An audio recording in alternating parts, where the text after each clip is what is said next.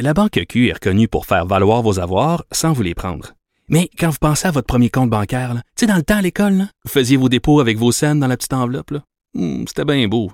Mais avec le temps, ce vieux compte-là vous a coûté des milliers de dollars en frais, puis vous ne faites pas une scène d'intérêt. Avec la Banque Q, vous obtenez des intérêts élevés et aucun frais sur vos services bancaires courants. Autrement dit, ça fait pas mal plus de scènes dans votre enveloppe, ça. Banque Q. Faites valoir vos avoirs. Visitez banqueq.ca pour en savoir plus. Pendant que votre attention est centrée sur vos urgences du matin, vos réunions d'affaires du midi, votre retour à la maison ou votre emploi du soir, celle de Desjardins Entreprises est centrée sur plus de 400 000 entreprises à toute heure du jour. Grâce à notre connaissance des secteurs d'activité et à notre accompagnement spécialisé, nous aidons les entrepreneurs à relever chaque défi pour qu'ils puissent rester centrés sur ce qui compte, le développement de leur entreprise.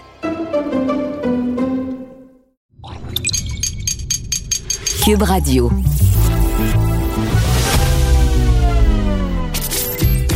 Caroline Saint-Hilaire. Caroline Saint-Hilaire. Une animatrice pas comme les autres. Cube Radio. Bonjour, contente de vous retrouver encore une fois cette semaine, grosse semaine. C'était euh, la semaine des commémorations parce que quand même, il y a un an, l'OMS déclarait que nous étions en pleine pandémie. Je ne sais pas pour vous, je ne sais pas si vous vous souvenez exactement euh, qu'est-ce que vous faisiez il y a un an, mais moi je me souviens que ma respiration a commencé à ralentir et euh, on était inquiets. Euh, et si, je sais pas non plus, si on nous avait dit il y a un an, imaginez-vous, si on nous avait dit ça va durer un an, je sais pas comment on aurait tous réagi. Cela étant dit, on a tous pensé que notre monde serait meilleur. Je sais pas si on va y arriver à ce monde meilleur, mais en tout cas, d'ici ce temps-là, on vous a préparé une autre belle émission Bonne écoute. Caroline Saint-Hilaire. Pas d'enveloppe brune, pas de lobbying. Juste la vraie bonne radio, dans les règles de l'art. Cube Radio. La campagne de vaccination bat son plein. Le printemps est à nos portes. En tout cas, ça sent un peu plus le printemps. Et avec un peu de chance, on pourra revenir à une vie un peu plus normale. En tout cas, je, l'espère et je pense que vous l'espérez aussi. Puis qui dit vie normale dit aussi des élections. Mais là, je vais pas vous parler des élections fédérales, je vais vous parler des élections municipales. Et on va en parler avec euh, la présidente de l'Union des municipalités du Québec, qui est aussi mairesse de Sainte-Julie, Suzanne Roy. Bonjour, euh, Madame la mairesse. Bonjour. Content de, de, te parler, Suzanne, et euh, je je, je, je, je, peux pas faire semblant de... de on, c'est pas la première fois qu'on se parle. Euh, si je, me mets à te vous voyez, ça va sonner faux. Je sais que je l'ai déjà dit, mais pour les gens qui se joindraient à nous pour la première fois, euh, c'est impossible pour moi de se tutoyer. On a couru, on a voyagé, on a travaillé, on, on a combattu ensemble, alors on se connaît trop bien pour faire semblant. Suzanne, je veux absolument qu'on se parle parce que, bon, le gouvernement du Québec a déposé un projet de loi, le projet de loi 85, c'est ça, hein, je me trompe pas? Oui, exactement. Euh, et donc, c'est une réforme euh, parce que, euh, on le sait, on s'en va en élection municipale le 7 novembre prochain. Qu'est-ce qu'il y a dans ce projet de loi-là pour le monde municipal, Suzanne? Mais l'élément qui est le plus important, c'est une loi habilitante, donc pour donner des pouvoirs euh, au directeur général des élections, pour essayer d'accélérer les choses, pour se donner des solutions. Euh, tu l'as bien dit, hein, euh, actuellement, on espère que tout va aller pour le mieux, mais on ne sait pas quel va être l'impact des variants. Et notre boule de cristal nous amène définitivement pas au mois de novembre prochain pour savoir quelles vont être les conditions sanitaires. Alors, ce qu'on sait, nous, au niveau de l'élection, c'est qu'on veut qu'on se donne des moyens pour s'assurer que les gens puissent participer à l'élection de façon sécuritaire, qu'ils n'aient pas peur d'aller exprimer leur vote. Alors, ce projet de loi-là amène certaines modifications dans nos façons de faire. Par exemple, euh, suggère même plus de journées pour voter, que le vote par anticipation soit plus long, qu'on permette plus de vote par correspondance, parce que le vote par correspondance au Québec, on ne l'utilisait que pour les gens qui résidaient pas dans une municipalité. Là, on voudrait le rendre admissible, entre autres, euh, à une clientèle plus vulnérable.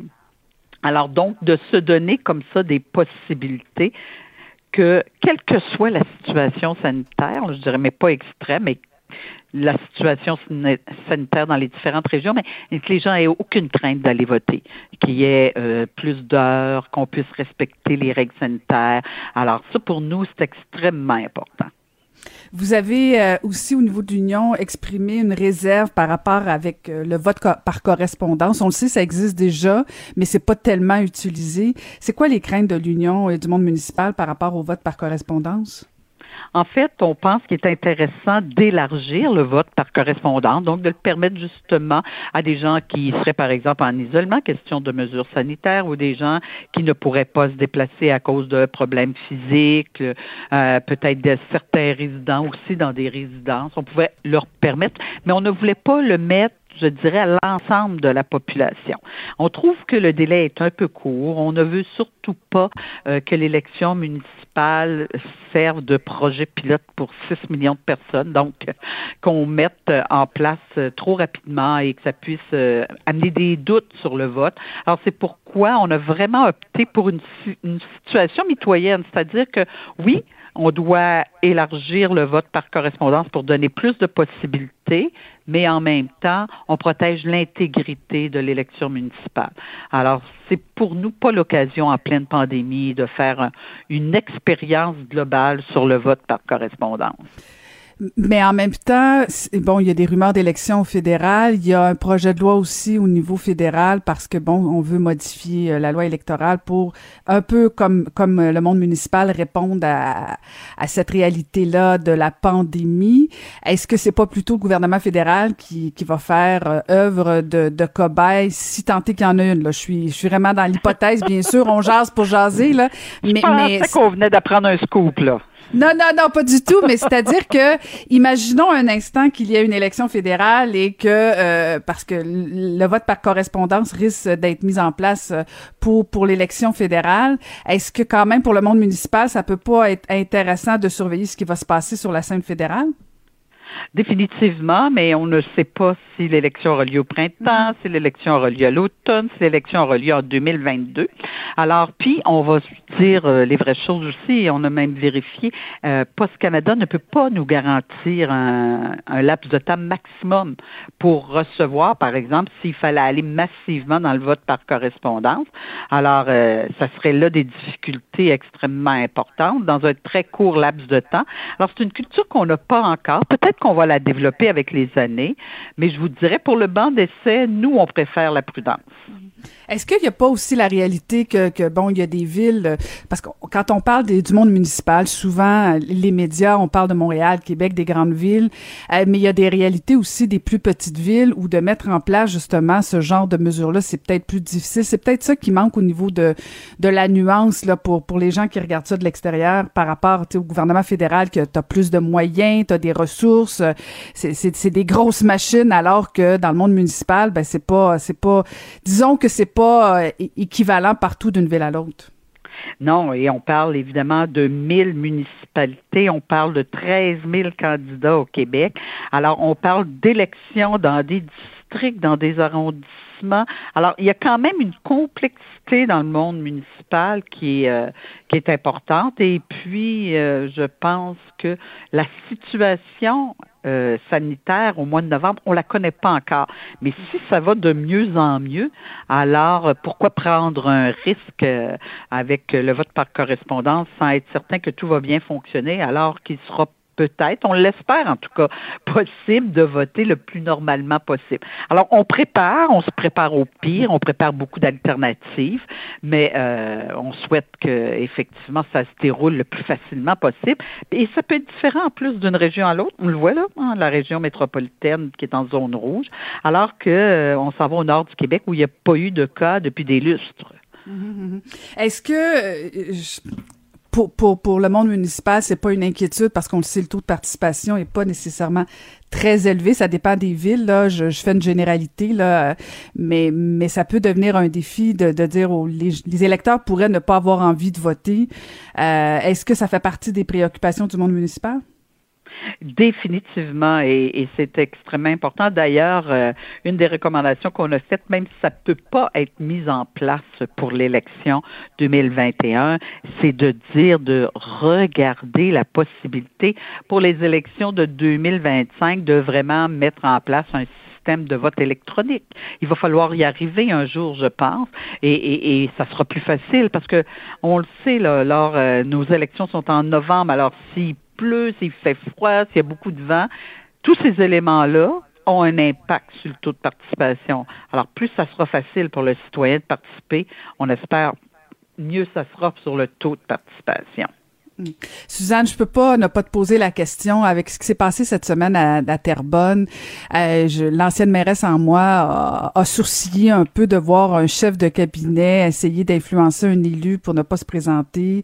Euh, que, comment tu as, réagi quand tu as vu le, reportage de, de, Yves Poirier à TVA sur euh, sur ce chef de cabinet qui euh, qui aurait mis qui aurait fait des pressions indues c'est des images on les a vues les images c'est pas des oui dire là. Comment tu as réagi?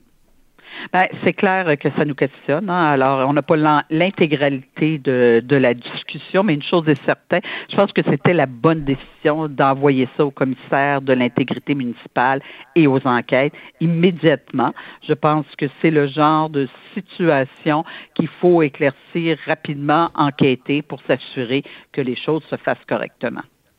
Ouais, ça, ça, ça, ça, donne pas euh, des bonnes images pour le monde municipal, alors que je sais que que toi et plusieurs personnes travaillaient fort pour aussi un peu l'image, mais ça aide pas ce genre d'image-là. Non, malheureusement, euh, c'est le genre d'image qu'on ne souhaite pas voir, euh, mais euh, je pense qu'on a mis en place des mesures et, je parlais justement du commissaire municipal à l'intégrité et aux enquêtes. Donc il y a des il y a des structures qui sont mises en place. Il est possible de porter des plaintes. Alors c'est comme un peu partout où on a des règlements dans la vie courante et dans tous les milieux. il faut juste savoir les mécanismes pour être sûr que les choses se font correctement et que l'intégrité, l'éthique euh, est en place et qu'on peut justement intervenir s'il y a un problème. Et rester vigilant. Suzanne, c'est quoi donc les prochaines étapes pour euh, le projet de loi 85 euh, au niveau de l'Assemblée nationale? Est-ce que les partis d'opposition vont appuyer le gouvernement? Est-ce que ça risque de se faire assez rapidement? On voyait en tout cas une, une volonté d'efficacité et d'agilité, je dirais, de tous les partis politiques euh, lors de la commission parlementaire. Et là où il faudra surtout s'assurer qu'il va y avoir de l'agilité et euh, du travail avec le monde municipal, c'est quand le directeur général des élections du Québec, lui, devra rédiger les règlements. Et ça va être important de discuter, de consulter l'Union des municipalités du Québec et la Fédération québécoise des municipalités parce qu'on est sur le terrain. Alors, on veut justement que le le vote se déroule très bien au mois de novembre. Alors, on veut travailler en collaboration avec le directeur général des élections. Merci beaucoup d'avoir pris le temps de me parler. Merci, Suzanne. C'est toujours un plaisir, Caroline. Merci. À la prochaine. C'était Suzanne Roy, mairesse de Sainte-Julie et aussi présidente de l'Union des municipalités du Québec.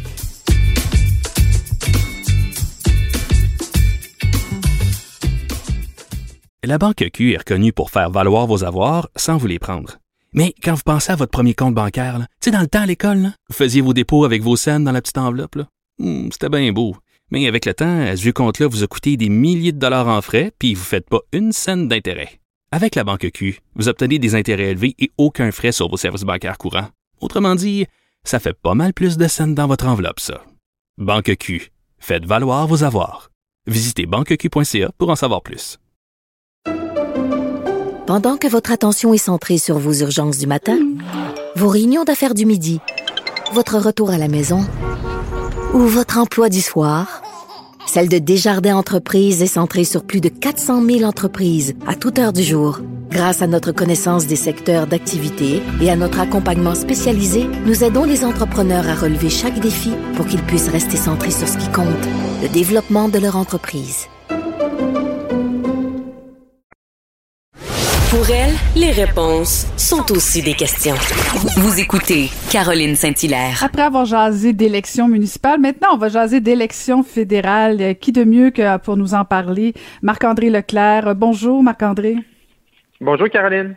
Bon, là, écoute, on jase de quelque chose que j'aime bien, bien gros, les rumeurs, les, ben, conversations de corridor et, et, et, cette rumeur d'élection. On sent bien, Marc-André, que Justin Trudeau a bien envie euh, d'avoir, comme euh, le dit si bien la, la fameuse phrase, d'avoir les deux mains sur le volant. Oui, là, c'est clair. Euh, et comme toi, Caroline, j'aime ça beaucoup. Euh, tu sais, euh, tu été députée à Ottawa. À, à, Ottawa, il y a deux sujets. Hein. C'est quand le prochain remaniement, puis c'est quand la prochaine élection. oui, à peu près. fait, fait, euh, fait effectivement, avec les propos de Justin Trudeau sur les ondes du 98.5, c'est sûr que là, là ça a comme, tu sais, la machine à rumeurs à Ottawa depuis quelques semaines, on approche d'une saison des budgets, elle était déjà bien huilée, là, mais là, c'est sûr qu'hier, on est passé à vitesse grand V. Puis là, quand M. Trudeau nous dit euh, qu'il exclut rien, qu'il veut un, un, Parlement qui fonctionne, euh, qui n'est pas prêt à dire non, il n'y aura pas d'élection pendant euh, de, de, mettre de côté des élections pendant la pandémie ou pendant la vaccination. Donc, on sent bien que Monsieur Trudeau, il faut qu'il soit stratégique, puis il voit bien devant lui qu'il y a une fenêtre d'opportunité. Quand tu es un gouvernement minoritaire, puis tu travailles pour un parti politique qui est au pouvoir, c'est ton devoir numéro un, c'est justement de créer ces fenêtres d'opportunité-là. Puis il y en a une belle devant lui, tu sais avec le budget. Si le budget est au mois de mars, on le saurait déjà. le budget au Québec est le 25 mars, c'est annoncé cette semaine. Euh, on a appris également cette semaine que le budget en Ontario va être le 24 mars. Donc, euh, et sachant que à cause du mois d'avril, Caroline, avec le congé pascal, euh, ben là, ça nous met que le retour en chambre seulement le, 12 avril. C'est pour ça que moi, je regarde beaucoup aux, aux alentours du mardi 13 avril pour, pour le budget. Et après ça, ben, tu connais la gamique, Caroline, c'est un peu de mélodrame, qui appuie, qui appuie pas. Les partis d'opposition ne veulent pas en élection pendant la pandémie. Fait que là, ça nous amène probablement à M. Trudeau qui doit lui-même se déclencher, lui-même dire ce que, ce que tu disais tout à l'heure, les deux mains sur le volant. Donc, un déclenchement, c'est début mai, peut-être dimanche. D'habitude, c'est un dimanche pour une campagne de 36 jours. Donc, 2 mai pour une élection qui pourrait être là, euh, peut-être le lundi 7 juin. Donc, moi, c'est des dates que, que je retiens. C'est un peu le scénario, quand je parle aux gens ici à Ottawa, c'est un peu le scénario qui, qui se dessine devant nous. Mais qu'est-ce que qu'est-ce que va faire Justin Trudeau si, euh, par exemple, il dépose son budget et qu'un parti, notamment le NPD, qui arrête pas de dire qu'il va l'appuyer, euh, s'il y a un parti d'opposition qui appuie le gouvernement, Justin Trudeau va devoir trouver une autre excuse pour aller en élection? Effectivement, là, il va être obligé d'ajuster un peu son, narratif, là, son histoire. il, il essaie depuis plusieurs mois, de dire le, fonction, le, le, Parlement fonctionne pas, dysfonctionnel, parce que les partis d'opposition sur certains sujets posent des questions. Puis quand on regarde ce qui s'est passé au tournant de la nouvelle année, Caroline, puis qu'on voit que le gouvernement, dans un projet de loi, permettait à des gens qui revenaient de voyage d'avoir un 1000 dollars pour faire leurs deux semaines de quarantaine, ben tu sais, des fois tu dis peut-être que les parlementaires, ça bien qu'ils prennent, tu sais, une journée ou deux de plus pour réviser les projets de loi. Là, fait oui, on est en temps de pandémie, oui, il faut aller vite, mais est-ce que le Parlement canadien présentement est si dysfonctionnel que ça, avec tous les milliards, les programmes qui ont été mis en place? Je trouve que les partis d'opposition sont, sont assez collaborateurs présentement sur certains sujets peut-être qu'il y en a qui ralentissent pour certains dossiers, mais avec, je pense que pour avoir parlé avec quelques élus dans l'opposition, euh, tu sais, quand ils ont vu l'histoire du 1000 pièces pour les voyageurs, ben, ouais, tu sais, celle-là, on aurait peut-être dû, tu sais, comme un peu plus poser de questions. Puis oui, c'est le fun d'aller à la va-vite parce que oui, on est dans une crise sans précédent depuis un an maintenant, mais il faut quand même prendre le temps de faire les choses. Mais tu as raison que là, si, mettons le NPD, tu dit, OK, moi, je l'appuie, ben là, ça va être plus difficile à M. Trudeau d'invoquer ça. Mais la fenêtre d'opportunité va être encore là. Tu t'imagines que si tu es premier ministre du Canada, dans les gros moments où on reçoit beaucoup de vaccins, où tu vois tes adversaires qui ont de la misère à faire leur place, à percer, un nouveau chef conservateur qui a de la misère à s'imposer dans son caucus auprès de ses membres, euh, mais également dans l'opinion publique, à cause, oui, de la pandémie puis du contexte, mais aussi également des défis qu'il a rencontrés dans sa propre équipe. Donc, c'est sûr que pour lui, la fenêtre ne peut pas être meilleure que présentement. Est-ce que tu veux attendre à l'automne ou euh, là, ça sera plus le temps, on sera plus, tu sais, ça va être difficile de profiter de l'élan de la pandémie. On va être dans l'après-pandémie, on va être dans les déficits. L'ancienne ministre Winter Rabel, qui était écartée du caucus du, soir de, du cabinet sur l'histoire de SNC-Lavalin, qui avait démissionné, veut sortir un livre. On attend toujours le fabuleux rapport du commissaire à l'éthique sur We Charity, le, rapport de Mario Dion. Donc, tu sais, peut-être que pour lui, c'est le meilleur contexte. Il faut voir qu'il trouve une façon d'ajuster son narratif, ça c'est sûr et certain. Mhm. Et euh, parlant, tu parlais de Erin Otto, des conservateurs, euh, ils se sont fait un petit peu avoir, ou en tout cas, je ne sais pas si c'est une erreur de débutant, une erreur de jugement sur euh, le rapport d'impôt unique proposé par le Bloc québécois.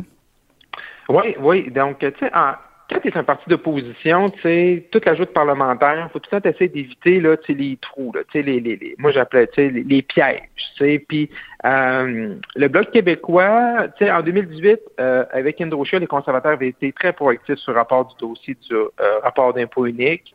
Et là, suite à l'élection, euh, changement, changement de chef, euh, les conservateurs ont peu laissé la, chance au bloc de reprendre le ballon, de reprendre l'idée. Donc, un projet de loi qui était déposé, qui était débattu.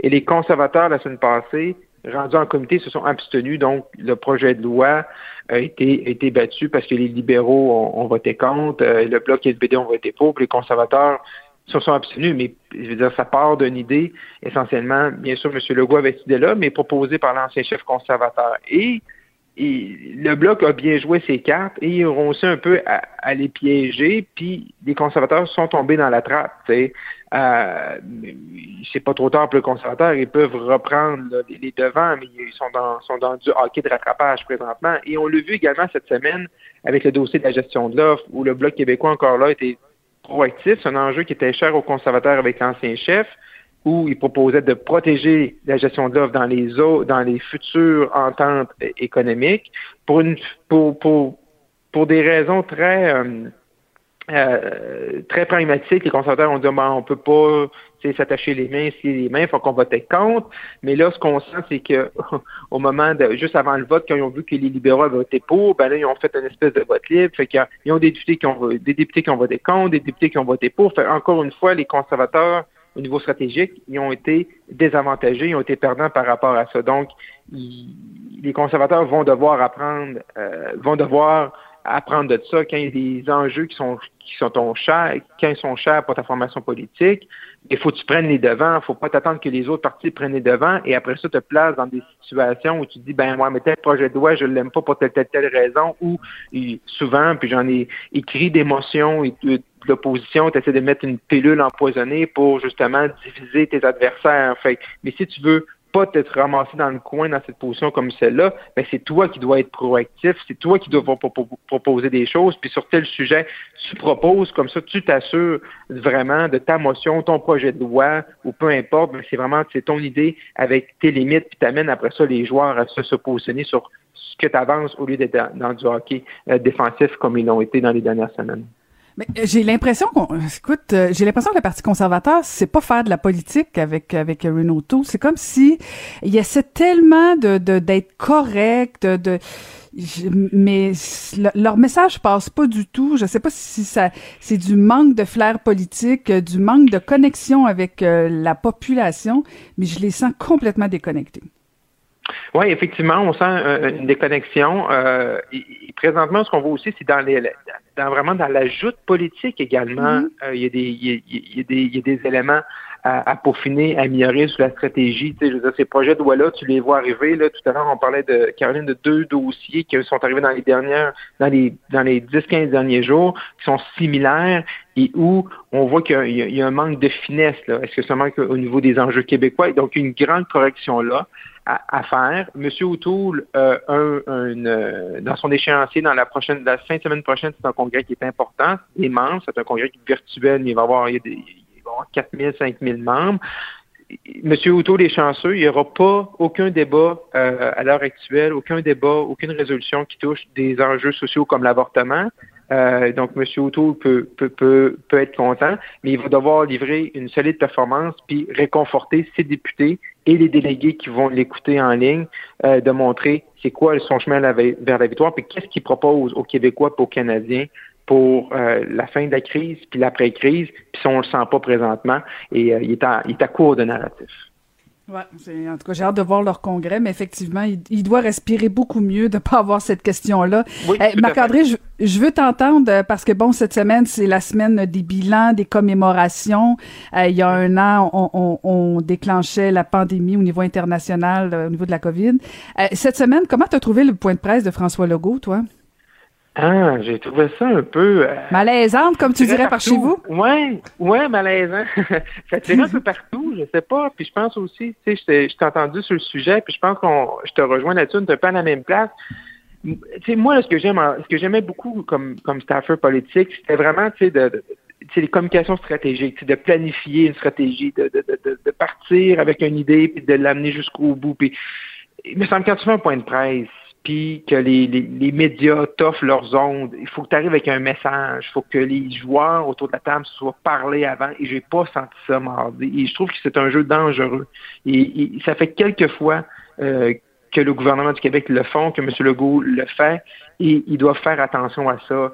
il y avait de l'espoir, mais en même temps pas d'espoir. Puis là, le, le, plan pour le sport euh, qui devrait euh, être annoncé, qui, va être annoncé cette semaine, mais euh, pour présentement la santé publique dit qu'il faut rien changer. Fait des rassemblements quand les 65 ans vont, vont, être vaccinés, mais c'est une dose, deux doses. Fait garde, si tu n'as pas de message, si tu n'as rien à annoncer, si tu n'as pas une bonne ou une mauvaise nouvelle, ben communique pas dans ce temps-là. Tu n'es pas obligé, il n'y a pas personne. Puis à un moment donné, c'est parce qu'à un moment donné, les, médias puis les journalistes vont dire bon, on les couvre-tu, ces, ces points de presse-là, tu sais? On avait un peu ce malaise-là quand il avait parlé à côté de M. Arruda puis M. Dubé, que la CAQ va tenir toutes ses promesses. Euh, non, c'est pas une, pas, pas un point de presse de la CAQ électorale. moi, je pense qu'il faut, faut, faire attention. M. Legault communique bien, euh, les gens l'écoutent, euh, les médias relaient son message. Ils ont des messages qui sont parfois, qui sont souvent, souvent, très souvent très importants. Mais là, tu m'amener à faire des, des, points de presse où ça tire un peu partout, où il n'y a pas de fil conducteur, ben ça peut ça, ça peut te nuire là, pour la suite. Fait les communications, M. Legault est très exposé, surtout aux on, on célèbre malheureusement. Euh, les Québécois, on est très nostalgiques, puis il faut tout le temps essayer de trouver une façon de commémorer quelque chose, mais il euh, faut faire attention à ça, je pense. Ben, merci beaucoup encore une fois, Marc-André. Euh, je rappelle qu'on peut te lire dans le Journal de Montréal, Journal de Québec et te suivre à la joute. À la semaine prochaine, Marc-André. La Banque Q est reconnue pour faire valoir vos avoirs sans vous les prendre. Mais quand vous pensez à votre premier compte bancaire, tu sais, dans le temps à l'école, vous faisiez vos dépôts avec vos scènes dans la petite enveloppe. Hmm, c'était bien beau. Mais avec le temps, ce vieux compte-là vous a coûté des milliers de dollars en frais, puis vous ne faites pas une scène d'intérêt. Avec la banque Q, vous obtenez des intérêts élevés et aucun frais sur vos services bancaires courants. Autrement dit, ça fait pas mal plus de scènes dans votre enveloppe, ça. Banque Q, faites valoir vos avoirs. Visitez banqueq.ca pour en savoir plus. Pendant que votre attention est centrée sur vos urgences du matin, vos réunions d'affaires du midi, votre retour à la maison ou votre emploi du soir, celle de Desjardins Entreprises est centrée sur plus de 400 000 entreprises à toute heure du jour. Grâce à notre connaissance des secteurs d'activité et à notre accompagnement spécialisé, nous aidons les entrepreneurs à relever chaque défi pour qu'ils puissent rester centrés sur ce qui compte, le développement de leur entreprise.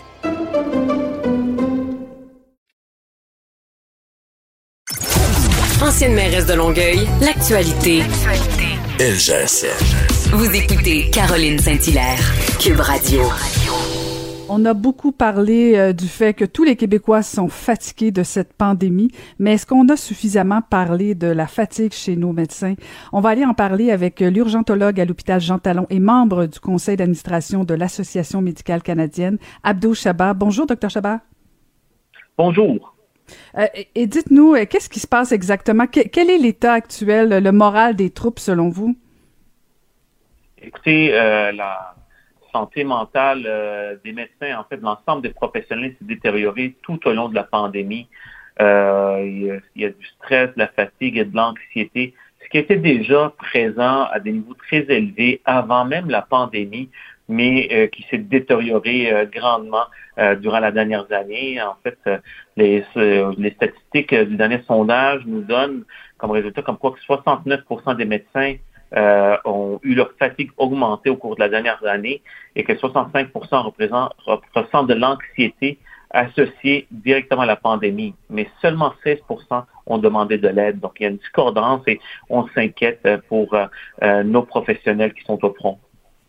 Donc, euh, si je vous écoute bien, si je vous entends bien, euh, cordonnier mal chaussé, on dit toujours de consulter. Or, les médecins euh, n'ont pas n'ont pas ce sentiment-là, cette cette envie de, de, consulter. Ça vient d'où, selon vous?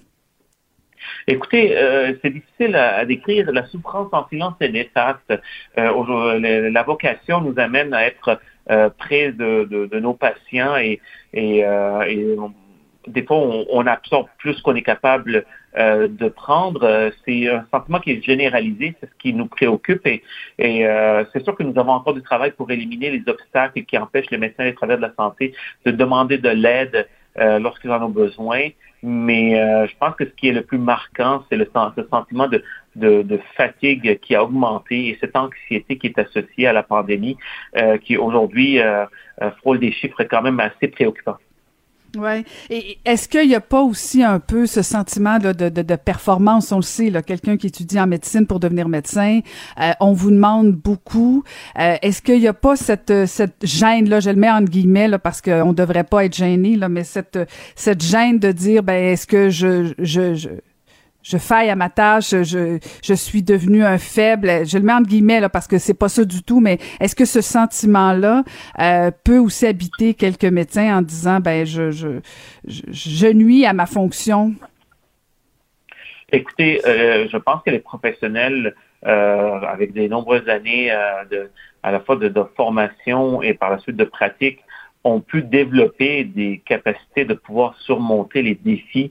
Mm. Euh, mais ce qui est remarquable euh, depuis un an, c'est que ces défis-là sont à, sont, sont, à tous les jours. En fait, la dernière année a été difficile pour tous les médecins et c'est comme si c'était la pire journée de notre carrière, mais multipliée par 365. Et c'est un peu comme ça qu'il faut le prendre, c'est que même si on a les capacités de gérer le stress, l'anxiété euh, qui peut être associée avec euh, quelques cas ou une, une journée, une garde, une semaine, euh, c'est difficile de maintenir toute cette énergie-là pendant aussi longtemps. Et euh, clairement que toutes les stratégies qui peuvent aider à réduire l'impact de la pandémie auprès de la population aideraient l'ensemble des professionnels pour pouvoir euh, être encore plus résistants et résilients au front. Est-ce que c'est ça le but de, publier justement votre sondage et de communiquer cette euh, détresse, cette anxiété-là chez les médecins, euh, de dire euh, ben, à la population, vous devez aussi faire votre effort? Est-ce que c'est un peu ça votre message? Écoutez, depuis de nombreuses années, L'Association médicale canadienne est préoccupée par la santé et le bien-être des médecins et aujourd'hui, c'est l'ensemble des professionnels qui sont au front. Et nous sommes préoccupés par les traumatismes psychologiques vécus par plusieurs et les effets à long terme de ce traumatisme.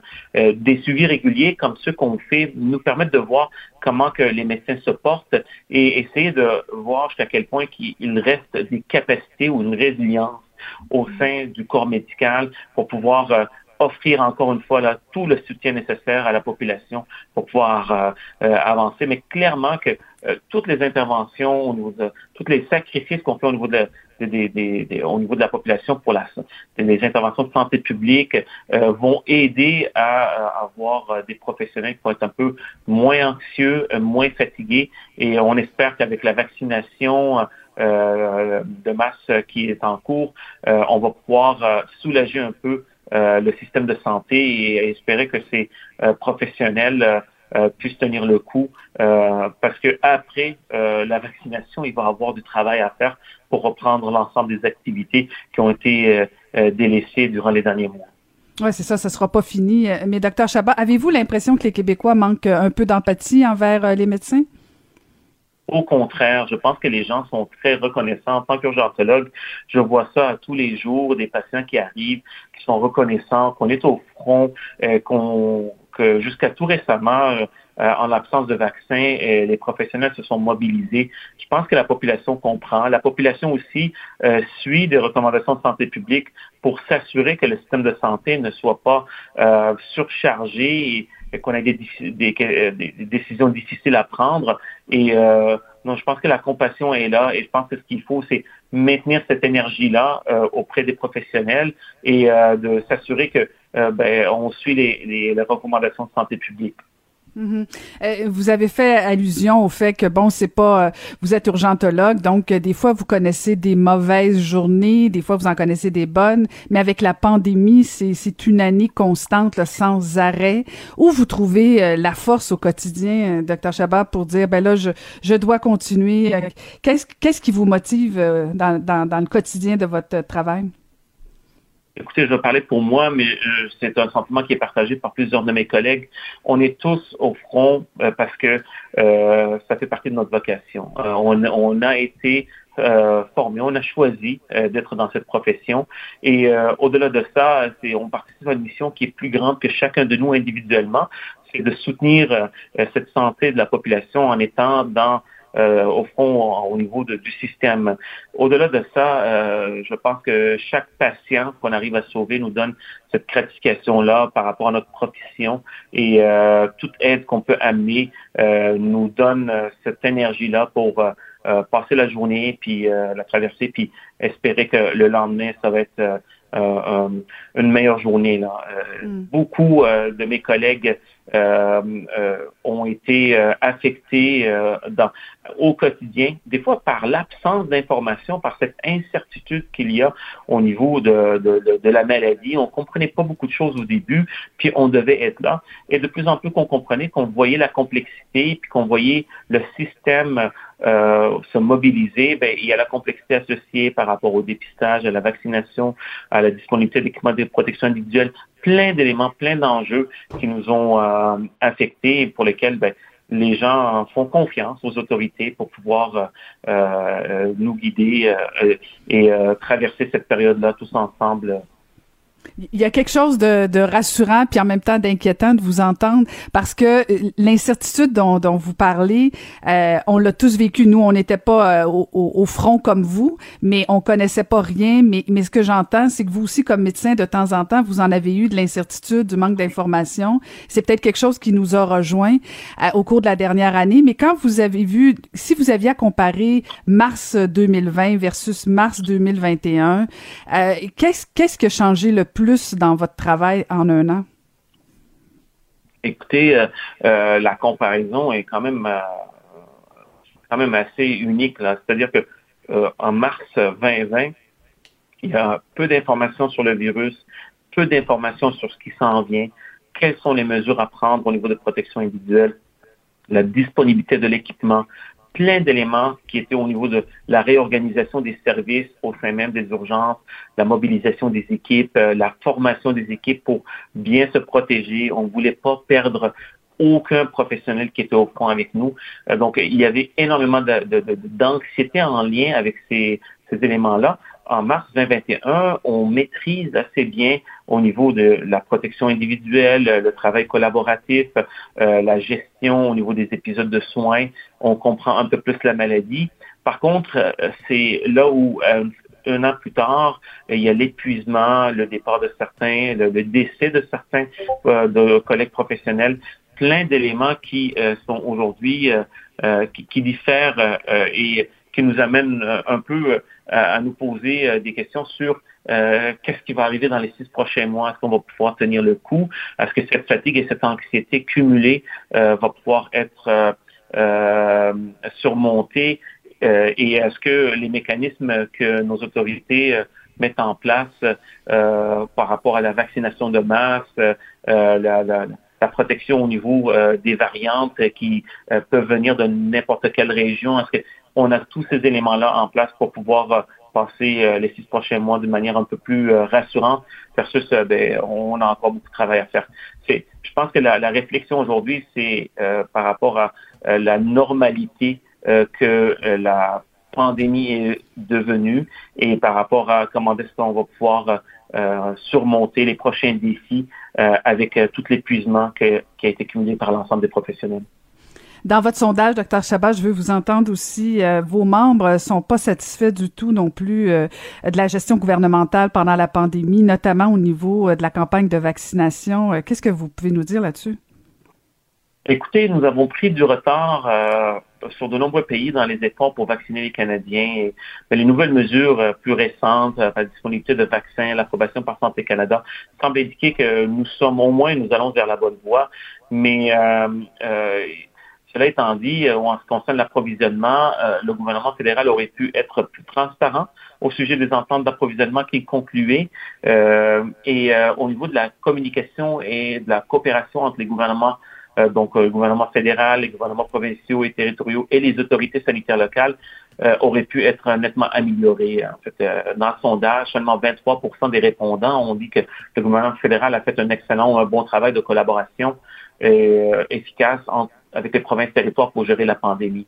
Et un autre élément, c'est qu'une orientation plus claire euh, aurait pu être fourni au groupe à prioriser au niveau de la vaccination. Et les médecins auraient pu participer plus efficacement à la stratégie de mise en œuvre du vaccin, euh, ce qui a été fait au niveau du gouvernement de manière plus centralisée, mais euh, ce sont des éléments qui auraient pu aider dans le déploiement de ces efforts de vaccination et pour lesquels la communauté médicale aurait pu contribuer là, certainement.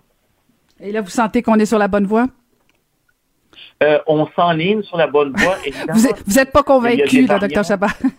Ben, écoutez, il y a tellement eu de surprises au courant de la dernière, dernière année. Euh, je pense que ce, qu'on, ce qui nous garde euh, au fond euh, mobilisé, motivé, c'est l'espoir euh, qu'on va y arriver.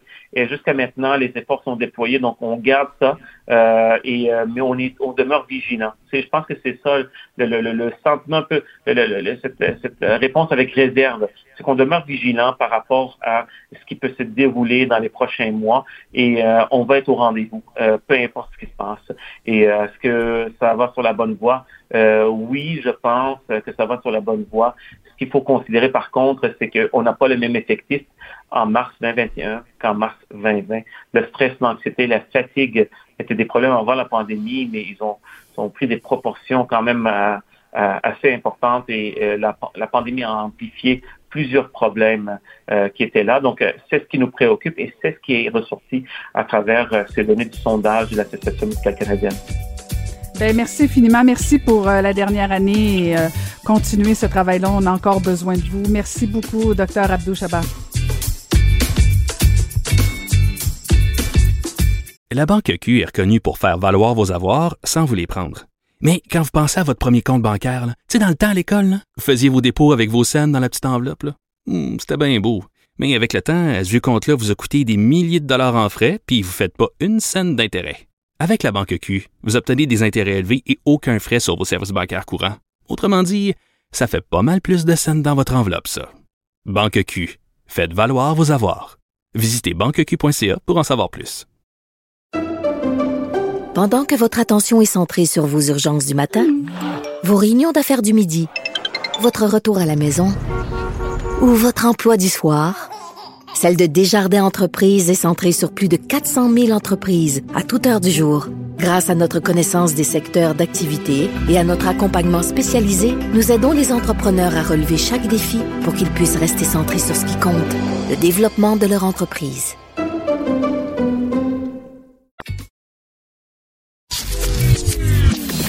Caroline Saint-Hilaire. Pas d'enveloppe brune, pas de lobbying. Juste la vraie bonne radio, dans les règles de l'art. Cube Radio. On a souligné cette semaine un anniversaire important, c'est-à-dire le premier anniversaire de cette pandémie. Et euh, on peut pas faire ce bilan de cette, cette année de pandémie sans parler, bien sûr, euh, du milieu culturel. Euh, on va se le dire, qui a été frappé de plein fouet. On va aller retrouver le journaliste culturel au Journal de Montréal, Marc-André Lemieux. Bonjour, Marc-André. Bonjour, Caroline. Euh, on, se rappelle tous à chaque fois qu'on parle de la culture et de la COVID, moi j'ai toujours un troisième mot qui vient en tête, réinventer. Hein? On, a, on a dit ça beaucoup pour les artistes. Réinventez-vous, ça, ça ne blessé quelques-uns. Mais euh, au-delà de ça, Marc-André, il y a des artistes qui ont réussi au cours de la dernière année à tirer leur épingle du jeu. Oui, effectivement, c'est ça. Comme tu, tu, dis bien, oui, euh, la COVID a frappé euh, le milieu culturel, plusieurs secteurs du milieu culturel. Euh, mais au journal, bon, l'équipe de journalistes au Journal de Montréal et au Journal de Québec, on s'est penché là-dessus, puis on s'est concerté, puis on a dressé une liste d'une quinzaine d'artistes qui vraiment se sont illustrés durant cette période creuse, on va se le dire, et, et vraiment le premier nom qui nous est venu à l'esprit, Euh, c'est évidemment Damien Robitaille. Euh, on le sait, tous ces spectacles ont été annulés. Pour les musiciens, ça a été très difficile. Euh, mais lui, vraiment, durant la dernière année, on n'a jamais autant entendu parler de lui. Il, à chaque jour, il reprend des chansons qu'il publie sur YouTube, Instagram, Facebook, Twitter. on parle de plus de 170 vidéos depuis le début de la pandémie il reprend des chansons vraiment, vraiment qui s'en vont dans tous les sens. Quand les hommes vivront d'amour euh, de Raymond Lévesque. Euh, il reprend du David Bowie, il a repris Bohemian Rhapsody de, The Queen, les Spice Girls, Britney Spears, les Backstreet Boys. Tout ça au piano, on le voit. on a beaucoup vu ces vidéos passer au piano avec sa chienne Suki à côté. Euh, parmi toutes ces reprises, il y en a une particulièrement qui a fait le tour du monde et c'est celle-ci.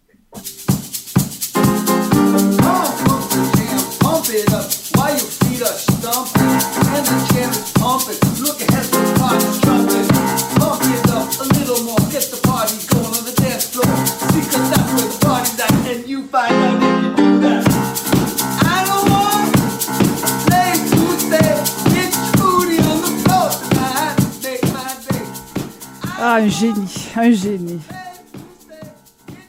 Un génie. Franchement, là, écoute, euh, il y a des versions que Damien Robitaille a fait de, de, de, reprises qui étaient des fois meilleures que les originaux. Effectivement, c'est très divertissant aussi à regarder. Euh, ça, c'était Pump Up the Jam du groupe Technotronic, une chanson dance début des années 90 pour le faire la reprendre au piano euh, tout seul, sans accompagnement. Mais sans accompagnement, c'est un, un homme orchestre, vraiment. Il joue du piano, il joue du, de la batterie avec son pied. Des fois, il y a des percussions à quelque part d'autre. Euh, cette reprise-là, cette vidéo-là sur YouTube, elle cumule plus de 617 000 euh, visionnement. C'est vraiment énorme parce qu'elle a été aussi partagée par bon des vedettes hollywoodiennes, dont Jennifer Garner, l'actrice qui a partagé cette reprise-là. Puis bon, après ça, ça, a pris en feu, comme on dit. Euh, et, c'est intéressant pour Damien Robitaille parce que ces reprises-là ont vraiment fait exploser sa notoriété. Euh, bon, ailleurs dans le monde aussi, mais particulièrement au Québec, bien entendu. Puis en, en entrevue au journal, il nous a dit que il n'y a jamais eu autant de contrats en télé en et, à la radio, il reçoit des offres. Euh, il doit même refuser des trucs et, c'est quelque chose de rare durant la dernière année pour un artiste de la scène musicale de refuser des contrats. Donc, euh, félicitations à lui finalement pour s'en être bien tiré. Ben, tant mieux, tant mieux. et en musique, est-ce qu'il y a d'autres artistes qui te viennent en tête? Oui, ben on, on a on a on s'est on s'est concerté puis on a aussi trouvé euh, Roxane Bruno. Euh, elle, elle, a connu une, une, année tellement intense qu'elle a dû prendre récemment une pause d'un mois pour se reposer. Donc ça, ça veut tout dire vraiment là. Ces spectacles ont été annulés, mais en, début de pandémie, c'est ce qu'elle nous raconte. Elle s'est mise en tête de se créer de la job. C'est ça qu'elle voulait. C'est qu'elle a enregistré son deuxième album dans sa salle de bain une salle de bain qu'elle avait convertie en studio. Elle a participé à des tournées et ses spectacles ont, vraiment euh, ont vraiment eu beaucoup de popularité. Des spectacles, euh, on appelle ça des musiparks, des, des spectacles dans les dans les cinéparks. Et il y a aussi Guylaine Tanguay, la chanteuse country. Euh, elle a publié des capsules musicales sur Facebook, c'était des demandes spéciales, répondait aux demandes spéciales de son public. Elle a sorti un album, elle a fait quelques concerts en plein air et là-dessus, c'est intéressant. Bon, elle a fait quelques concerts dans les cinéparks, dans des dans un contexte réaménagé, euh, mais d'autres, euh, c'était plus particulier. Elle nous a raconté qu'elle avait donné des spectacles debout dans la boîte d'un pick-up. Et les gens lui disaient mon, mon Dieu, t'as donc pas d'orgueil de faire ça. Puis sa réponse à elle, c'est ben écoute, j'avais besoin de chanter, j'avais besoin de voir les gens. Fait que si faut que je donne un spectacle debout dans une boîte de pick-up, ben je vais le faire. Puis il y a aussi Florence K. Florence K, on le sait depuis quelques années, elle s'implique beaucoup en santé mentale euh, pour faire la sensibilisation euh, et, c'est un peu ça qu'elle a continué en début de pandémie. une initiative qu'elle a faite sur sa page Facebook, ça s'appelait Chanson Café. Elle a fait une prestation musicale en robe de chambre, dans sa cuisine, sur son balcon. Puis elle en profitait pour échanger avec ses fans et ça faisait du bien aux gens. C'est ça qu'elle nous raconte. Et parlant de faire du bien, bon, c'est sûr qu'il n'y a pas eu de tournée, il n'y a pas eu de grands spectacles au cours de la dernière année, mais il y a quand même des humoristes qui ont trouvé des façons de, de, se faire entendre, de s'illustrer, soit via les réseaux sociaux, mais un petit peu partout. Là. Les humoristes ont été aussi créatifs. Oui, oui, oui, effectivement. Puis euh, la pandémie nous a permis de découvrir de nouveaux visages. En tout cas, moi, personnellement, dans mon cas, j'avais jamais entendu parler de Mathieu Dufour avant euh, l'arrivée de la COVID. Euh, Mathieu Dufour, mieux connu peut-être sous Matt Doff. pendant 50 soirs consécutifs, il a fait ce qu'on appelle un, le, le Shorona virus sur Instagram. C'est-à-dire, avec son cellulaire, il se filmait. Véronique Cloutier qui a participé à, tous ces, à, toutes ces soirées-là. Euh, puis aujourd'hui, on le voit un peu partout. Euh, ça aide, ça, Marc-André. Hein? Ça aide à augmenter la notoriété quand tu as une Véronique Cloutier qui vient se coller un peu. oui, effectivement, puis elle l'avait jamais rencontré avant. Donc, ah c'est vraiment quelque chose de spécial qui s'est passé. Là. Puis aujourd'hui, on le voit un peu partout. Madoff, là, il fait notamment partie de l'escouade de Star Academy avec Pierre-Yves Desmarins et Mélissa Bédard. Euh, un autre humoriste aussi qui, s'est distingué, Phil Roy, qui a lancé sa propre plateforme de spectacle virtuel qui s'appelle le Wi-Fi Comedy Club. Et, cette plateforme-là a permis euh, de faire travailler 75 personnes au cours des derniers mois. Donc, c'est vrai, c'est pas rien. Mhm. Effectivement. Il y, en a plein euh, qui ont été très créatifs. Moi, je pense à Rachid Badouri, notamment, qui m'a fait beaucoup rire euh, avec euh, ses appels au téléphone très, très divertissants. du côté de la télévision, bon, ça, a été peut-être un secteur moins touché. On a eu droit quand même à, certaines séries. Il y, a, y, a, quand même des artistes qui ont fait une différence. Oui, et quand, quand je pense à la télévision, je pense inévitablement à France Baudouin.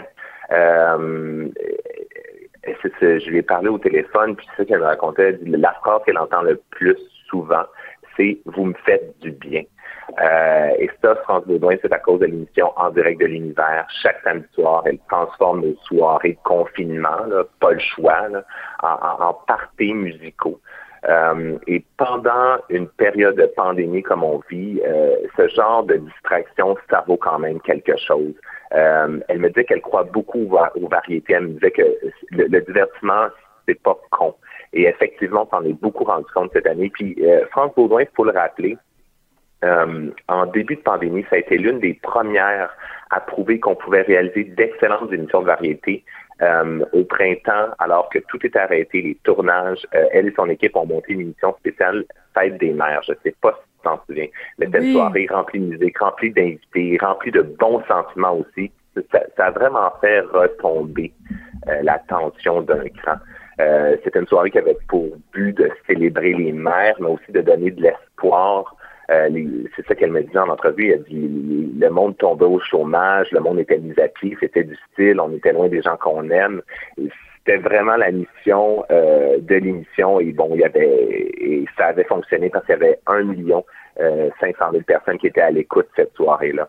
Euh, donc, France Baudouin, c'est vraiment l'une des personnalités qui me vient en tête. Mais il y en a d'autres aussi. Il y a Pierre Rivlard aussi, qu'on voit partout, qui va vraiment, vraiment beaucoup travailler durant la dernière année. Il y a Patrick Huard aussi, qui a lancé un nouveau talk show en temps de pandémie, La Tour.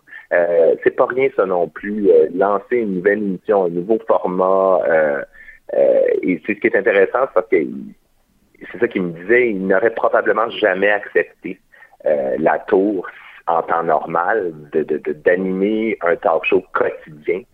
Mais bon, la pandémie est arrivée, tous ces contrats ont été annulés, le timing était parfait, ce qu'il me disait, il n'y avait plus vraiment d'excuses pour refuser parce que c'est pas la première fois qu'on lui proposait l'animation d'un talk show. C'est donc il a accepté la tour et la tour aussi, ça a été une présence quotidienne dans, dans, dans la vie de beaucoup de gens. Euh, beaucoup de gens, des conversations en bâton rompu à chaque jour. Ça fait du bien, ça aussi, entendre ça. Donc, Patrick Huard aussi, c'est un nom qui me vient en tête. Ah, tout à fait. La culture nous aura fait du bien, mais en même temps, elle nous manque pas mal. On a très, très hâte de se retrouver dans une salle et applaudir nos artistes. Merci beaucoup, Marc-André, encore une fois. Je rappelle qu'on peut te lire dans le journal culturel, dans le journal de Montréal, pardon, et journal de Québec. Merci beaucoup, Marc-André. À la semaine prochaine. Cube Radio.